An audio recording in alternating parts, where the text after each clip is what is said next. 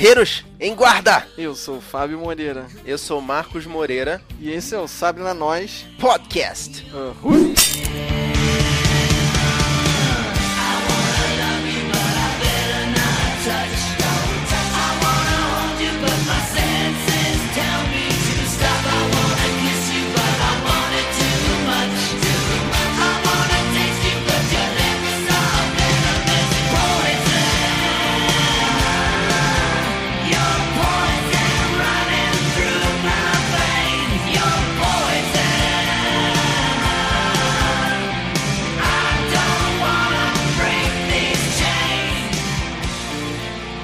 Hoje a gente vai dar continuidade ao seriado Gotham, falando sobre o quinto capítulo dele, Viper. Que a gente já tá vendo que tá fazendo um padrão. Todos os episódios do terceiro pra frente apresentou o bandido da semana.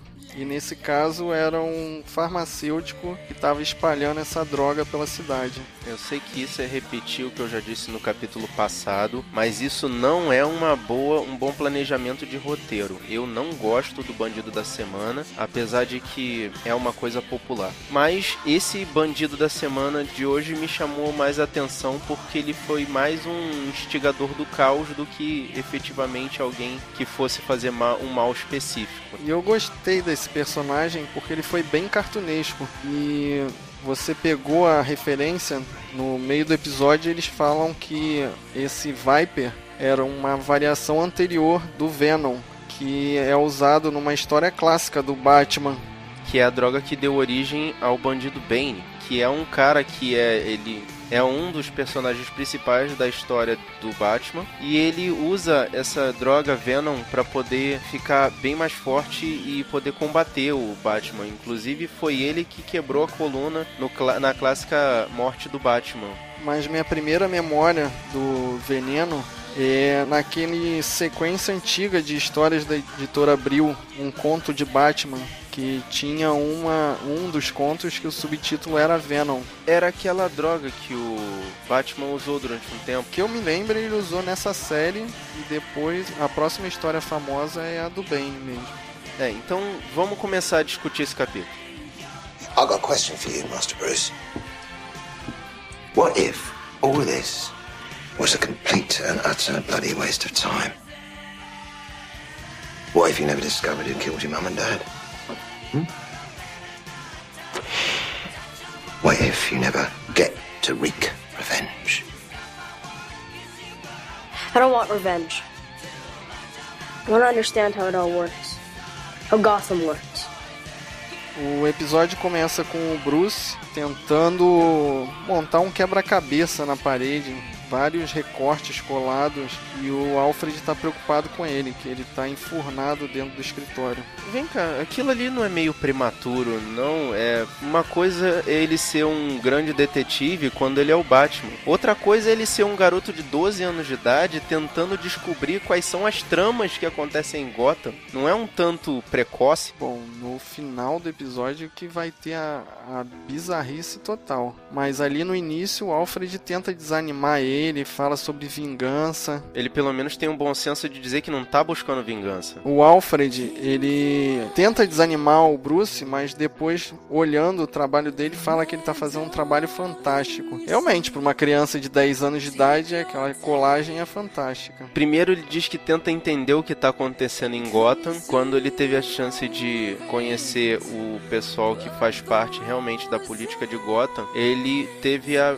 a ideia de mergulhar mesmo para tentar descobrir isso, porque o Alfred recebeu um convite para um almoço de caridade realizado pela Wayne Enterprises e ele aceitou antecipadamente o convite, achando que o Bruce não ia aceitar, mas ao contrário, o Bruce aceitou porque ele quer falar com os membros do conselho da Wayne para poder saber o que está acontecendo com relação ao acordo que houve sobre Arkham. Então, isso que eu achei a, a maluquice do episódio, porque como que um garoto de 10 anos vai falar com o conselho de uma empresa multibilionária. Mesmo a empresa sendo dele, ninguém vai dar atenção para esse moleque. Eu também acho que ninguém vai dar ouvidos para ele. O pessoal não vai dar a mínima, na verdade. Vai tentar tratar ele da forma que trata uma criança e não um herdeiro dos Wayne, até porque ele não tem capacidade ainda para ser o herdeiro. E falando em criança, você reparou que ele estava assistindo na TV antes de entrar o noticiário? Eu vi que era um seriado de herói, mas eu não me liguei o que qual era o herói ou se dava para perceber qual era o herói. Era um capa-espada. Eu acho que era tipo um Zorro, bem antigo. Bem conveniente também para poder instigar ele. Já não basta ele estar tá investigando a cidade e ele ainda, ainda fica vendo esses seriados para poder ficar mais animado, né? Ser um justiceiro. Chegando no almoço de caridade,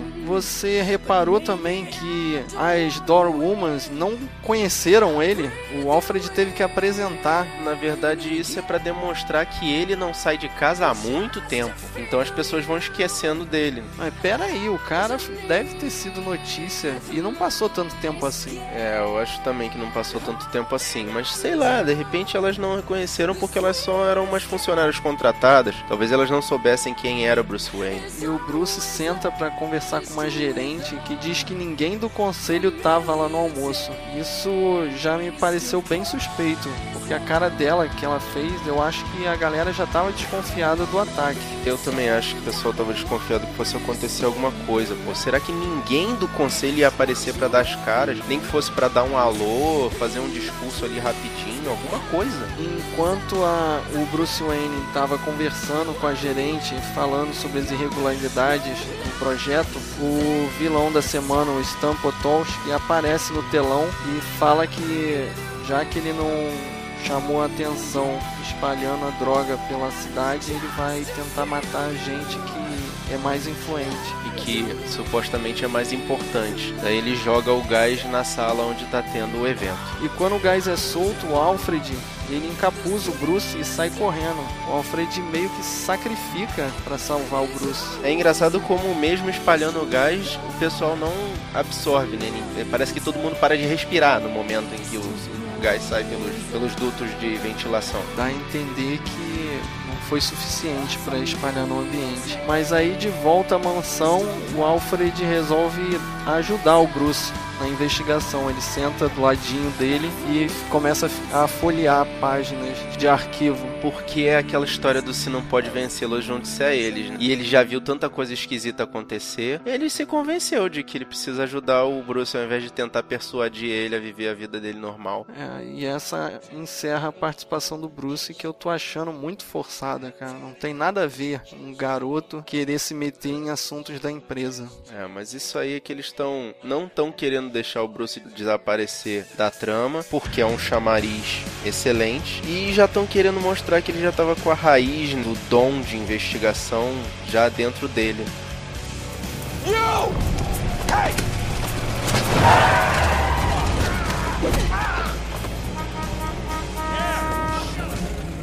E na aparição relâmpago, a menina gato aparece para assaltar um cara na frente do Gordon e do Bullock não entendi. Pra quê? Eu acho que a aparição dela foi só pra gente não esquecer que a personagem existe, que tem relação com a morte dos Wayne. Foi meio que gratuita. É, foi estranha porque ela cometeu aquele crime, né? Roubou a carteira do cara. Simplesmente olhou pro Gordon pra chamar a atenção do Gordon e aí assaltou o cara.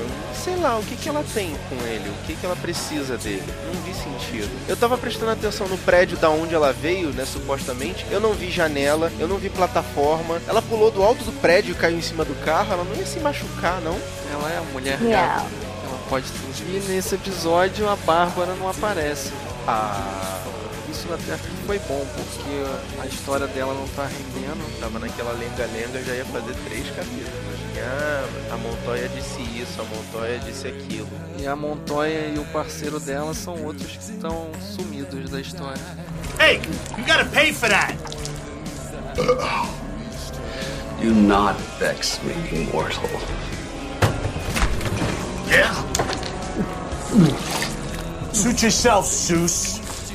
E na história principal, um ex-funcionário da empresa farmacêutica Welson, que é uma subsidiária da empresa Wayne, começa a espalhar uma droga pelas ruas de Gotham que deixa as pessoas fortes malucas, mas em pouco tempo mata por falta de cálcio. É porque essa droga usa o cálcio como um catalisador do metabolismo da pessoa. Foi o que o Ed Nigma explicou quando fez a perícia nessa droga.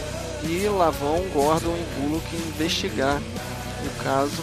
E eles saem perguntando pela rua e dão a sorte de encontrar alguém que conhece a primeira vítima. Uma prostituta lá de alguma parte de Gotham que disse que conhecia ele. E eu achei a cena da transformação até que bem feita, a maquiagem e tal. Mas na hora que o cara ergue a, a, o caixa eletrônico, ficou muito trash. Eles podiam ter cortado a cena. Você não gostou não dele desmontando igual um Lego? Tipo, quebrando por dentro? Você achou que ia acontecer o que? A pele dele ia rasgar e ia mostrar os ossos dele quebrando ou coisa semelhante? Não, eu só achei que podiam ter cortado antes, não ia parecer tão mal feito. Baseado no que o, o Enigma descobriu, todos concluem qual era o nome da empresa, que era a empresa vinculada aos Wayne. E logo em seguida vem uma advogada da empresa falar que não tem nada a ver com a história, mas o Gordon aperta ela e logo de cara ela já fala que conhece o Potowski. É, o cara que espalhou as drogas pela cidade. E não, pô, não foi um, né? Mostrou na cena que ela foi como advogada principal e relações públicas da empresa farmacêutica, mas estava junto com um exército de advogados atrás dela, né? Só para poder impor, né? Mostrar poder. E eles foram para lá, entre aspas, de livre e espontânea vontade, falar com os policiais, né? para poder se resguardar no, no, direito de manter o sigilo da empresa. E ela fala que o Potowski trabalhava na parte de higiene pessoal e que ficou entediado e cortou a própria orelha num, com um desentendimento com o supervisor. Que historinha. Van Gogh Feelings, isso aí. E através de uma foto, o Gordon descobre o parceiro do Potowski,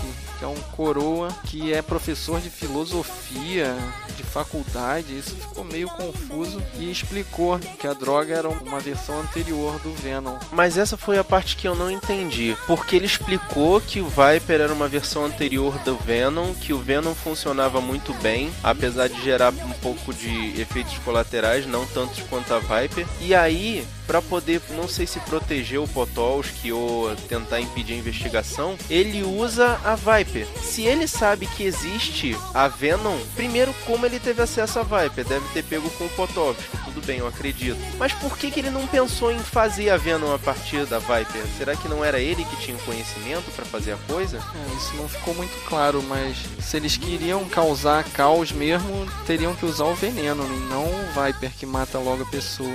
Mas ele se sacrifica para tentar segurar os policiais e numa cena bem Scooby-Doo conta o plano todo para os dois antes de morrer e lá vão eles tentar impedir o ataque ao almoço de caridade porque no meio da explicação Scooby-Doo dele, ele fala que o Potowski está fazendo esse ato dele de, de terrorismo por altruísmo. E com a burrice do Bullock perguntando o que, que é altruísmo, o Gordon fala que é caridade e tem a brilhante conclusão.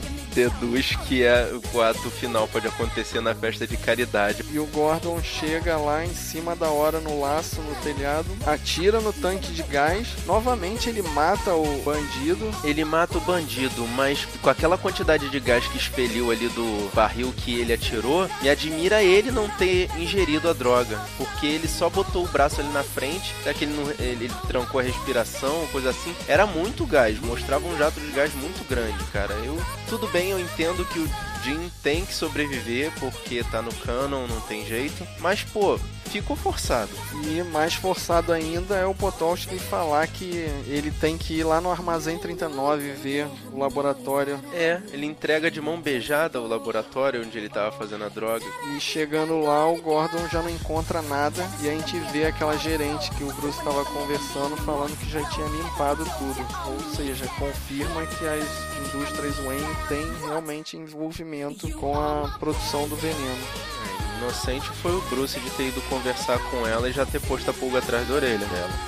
Everyone here calls me Penguin, sir. You don't like that name, huh? Yeah, well, you're wrong. It's a good name. It works for you. Partindo agora pro Dom Maroni e pro Pinguim, tá o Dom Maroni se vangloriando no restaurante, falando que conseguiu uma vitória contra os Falcone e que agora ele quer assaltar um cassino do Falcone para mostrar que tem poder. E tá o Pinguim de butuca escutando tudo.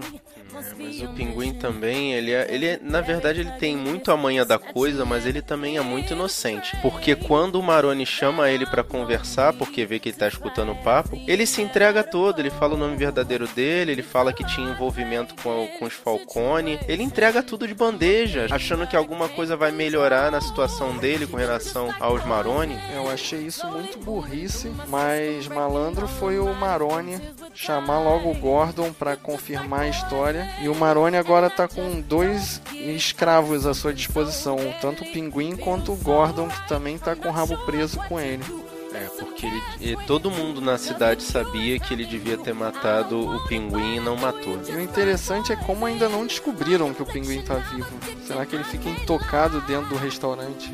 É, deve ser alguma coisa nesse sentido, porque é, como é que ele tá há tanto tempo ali trabalhando e trocando informação com o Maroni e ninguém viu que o, os atos do, do Maroni estão tá, sendo muito calculados? Bom, e o Pinguim diz que tem um, um ajudante dentro do cassino e o Maroni vai para a porta do cassino esperar para ver se os capangas dele vão conseguir fazer o serviço. Será que ele não tem medo de ser preso? Ele não podia ficar esperando num lugar mais intocado. Cara, ele é um dom mais novo, né? Então ele é mais assim daquele do tipo que é sangue quente, que quer ver a ação, que quer ver as coisas dele bem feitas. Já o Falcone já é aquele dom à moda antiga, né? Que manda fazer e fica na dele, intocado, fica tranquilo na casa dele. Ao menos é o que dá a aparentar, né? Aparentar, porque a gente já chega lá, mas no final o assalto dá certo e o Falcone perde outra.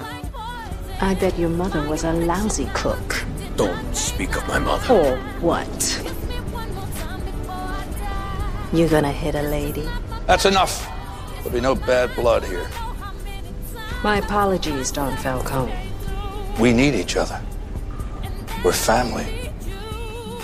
E na primeira aparição do Dom Falcone parece uma reunião, porque tá a Fish e o Nico. Eu não lembro de ter visto ele, ele já tinha aparecido antes. Eu acho que ele não tinha aparecido antes, mas como é uma reunião dos Falcone, tem que aparecer a patota inteira. E aí apresentaram pra gente o Nico, que é mais um dos tentáculos da família Falcone. E o Falcone tenta minimizar a perda do caso Arcan, e o Nick quer retaliar de qualquer jeito, falando que tem que se vingar e tal. E você reparou que ele fala no meu país, ele, eu achei isso bem legal, ele não falar qual é o país de onde ele é, mas pelo sotaque, pela atitude dele, né, é algum país do leste europeu. É, no tempo da Guerra Fria era mais fácil chamar ele de russo e pronto, tá resolvido. Agora tem que ser politicamente correto e não pode falar nada. E a Fish apoia o Falcone e compra briga com o Nico e encara ele de frente. Cara, ela é muito pequena na frente dele, cheia de marra. É muito engraçado, parece uma criança encarando o Nico, né? O Nico é alto pra caramba em relação a ela. E mostrando que força física não, não tem nada a ver com poder. Mas no final a gente vê que aquela discussão era toda fachada, porque a Fish e o Nico são amantes e os dois estão querendo a queda do Falcone. É, estão fazendo um teatro muito convincente pro Falcone, mas eu acho que o Falcone, como todo bom Dom já deve estar tá sabendo de alguma coisa deles. Sabe nada, ele é muito otário, cara. I'm bored. Poor little baby girl, cooped up in here all the time. You want some excitement? Yes, I do. Can we just go somewhere? How's that? Excited now? What'd you do that for? Why are you here with me? I'm your secret weapon. Exactly. But are you helping me help you? No, you're not. You won't even learn the damn tune. I told you this is important. I'm sorry, Mom. I'm not your mama. Now, you might be my baby girl, but I'm not your mama. Not yet. You have to earn that.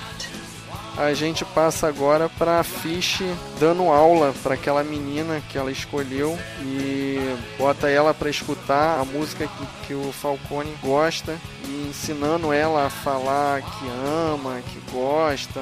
Ensinando ela a mentir. Como ela já tinha dito no capítulo passado, ela não estava procurando uma ajudante, uma cantora, nada disso. Ela estava procurando uma arma secreta. Então, como toda boa arma secreta, ela tem que criar a arma para ser perfeita, né? Então, estava ensinando trejeitos, estava ensinando gostos, tudo para poder ela ser usada contra o Falcone, como uma conquista que depois vai fazer mal a ele. Excuse me. I couldn't help but overhear that aria you were humming. Oh, yes, it's my favorite. Mine too. ah, well, there you go. I'm sorry. I, I just, I, I didn't mean to bother you. My mother sang that to me when I was young. Her whole life, she sang that to me. I hadn't heard it in a while, and I, I had to smile because you looked. Anyhow, sorry, I'm rambling on. No, that's okay. Do you want to listen? Well, yes, sure, thank you. Let's sit down. E na última cena, na última cena do episódio, eu não entendi nada. Por que, que o Dom Falcone tá sozinho numa escadaria dando milho pra pombo? Ah, cara, ele é o Dom, ele deve ter um monte de gente ali em volta dele tomando conta dele, só que ele quer tentar ter uma vida normal. Eu achei muito derrota e ele cair na, no conto da carochinha. Será que ele não é malandro de ver que a garotinha tem interesse nele? Olha, interesse ou não, eu não sei, mas ela deve estar bem precisada, porque você viu que ela estava escutando a música num Walkman com fita cassete. Será que essa geração vai saber o que batatinhas é aquele aparelho que ela tá usando? Assim como na cena que ela tá com a Fish, elas estão com um aparelho de som daqueles antigos, anos 80, toca fita duplo deck. Aquilo é muito, muito antiquado pra cena. Eu achei ridículo. Mas isso é para dizer que é, o seriado se passa num período em que o Bruce é criança. E quando o Bruce for adulto, quando tiver lá os 30, 40 anos, é a, a data de hoje. Eu imagino que a intenção seja essa, mas pô, pensa no seguinte, o pessoal tá usando telefone celular, toca fita, jura? Nessa época. Mas em princípio o plano da Fish dá certo e o Falcone fica todo apaixonadinho pela garota. Porra, eu achava o cara o melhor personagem da série. Parecia o poderoso chefão, mas na realidade ele parece agora um velhinho gagá. Aquilo ali é muito forçado por causa que no segundo episódio é, eles mencionaram o acidente que iria acontecer com a namorada dele e depois no outro capítulo houve a seleção dessas moças. Eu tive esse estalo depois da gravação do último episódio, fiquei chateado da gente não ter podido conversar sobre isso, mas de certa forma eu previ que isso ia acontecer quando eu juntei as peças, cara. Fiquei muito chateado com isso. É, depois que a gente para e raciocina, tá bem óbvio o plano da Fish. Você falou que ficou decepcionado, o Falcone era o teu personagem preferido. Eu continuo apostando todas as minhas fichas na Fish, cara. Continua sendo a minha personagem favorita, apesar de estar tá se desmontando pouco a pouco também para mim. Ela tá ainda tá muito infantil, ela se soltou em muitos momentos que eu achei muito esquisito. Só te dou uma dica. O Falcone é cânone nos quadrinhos. A Fish foi colocada na série. Vamos ver quem sobrevive até o final dessa primeira temporada. É, aposta feita.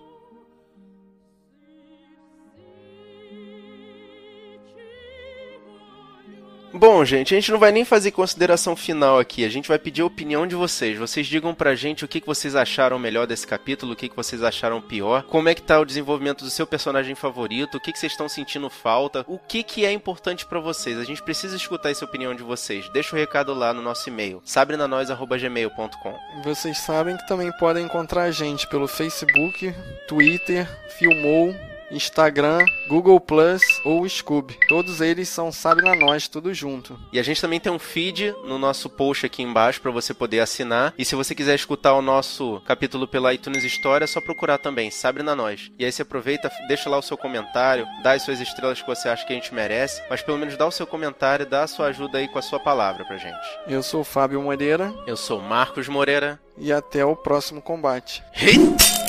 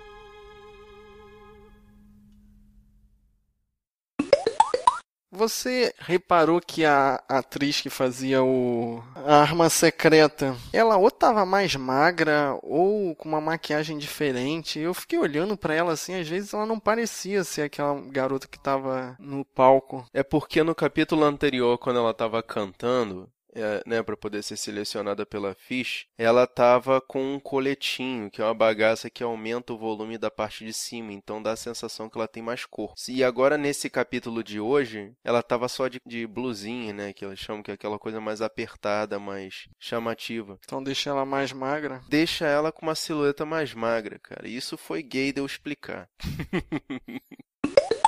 Se você quer rir, tem que fazer rir. Você tem que me ajudar a te ajudar.